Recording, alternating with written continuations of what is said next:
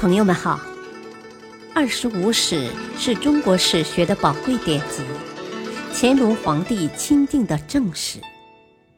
欢迎收听《二十五史珍藏版》，主编朱学勤，播讲汉乐。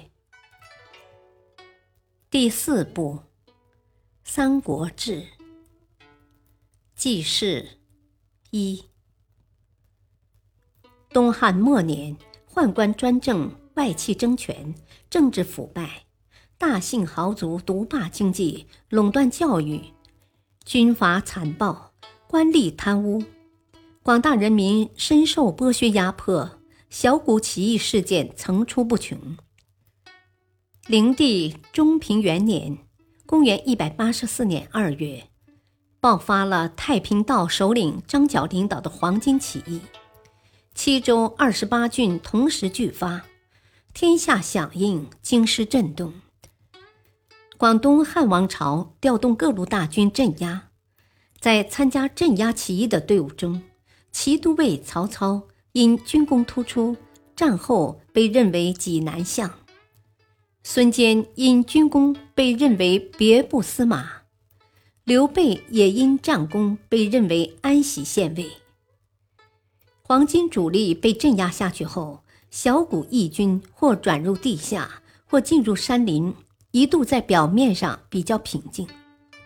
中平五年（公元188年），并清、徐、益等州的黄巾起义又起，这次力量较为分散，没形成中平元年那种全国性的高潮，但在许多地区。其影响、其规模，甚至超过第一次。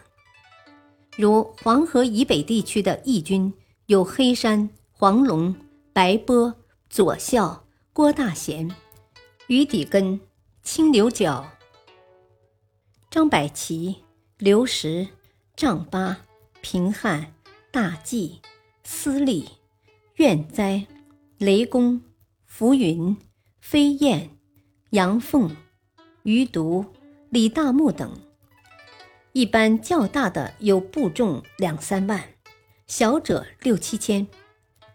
其中以常山人张燕率领的黑山军最有名，号称百万之众。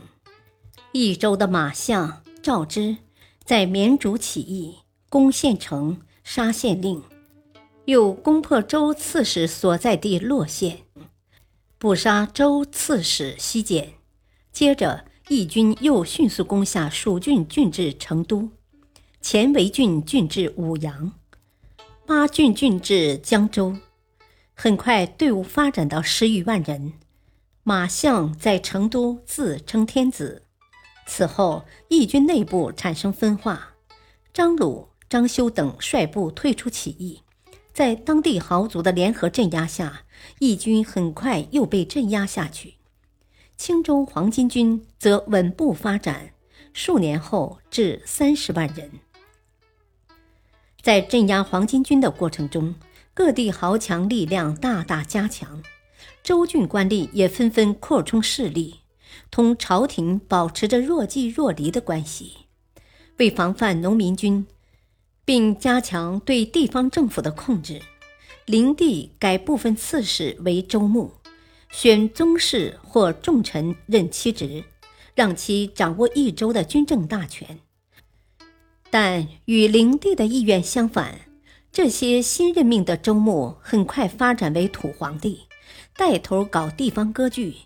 其中如益州牧刘焉，甚至公开与当地曾参加黄巾起义的五斗米道首领张鲁等联合，授意他们攻打汉中郡。占有汉中地区，并令其斩杀过往使者，中断朝廷与益州的联系。中平六年（公元189年），灵帝死，太子刘辩即位为少帝。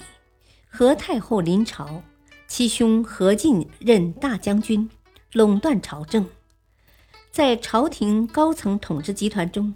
外戚与宦官的斗争又趋激烈，何进启用了一大批名士，并杀掉了主管西园八校尉的大宦官简硕，夺取了京城的兵权，控制了禁卫军，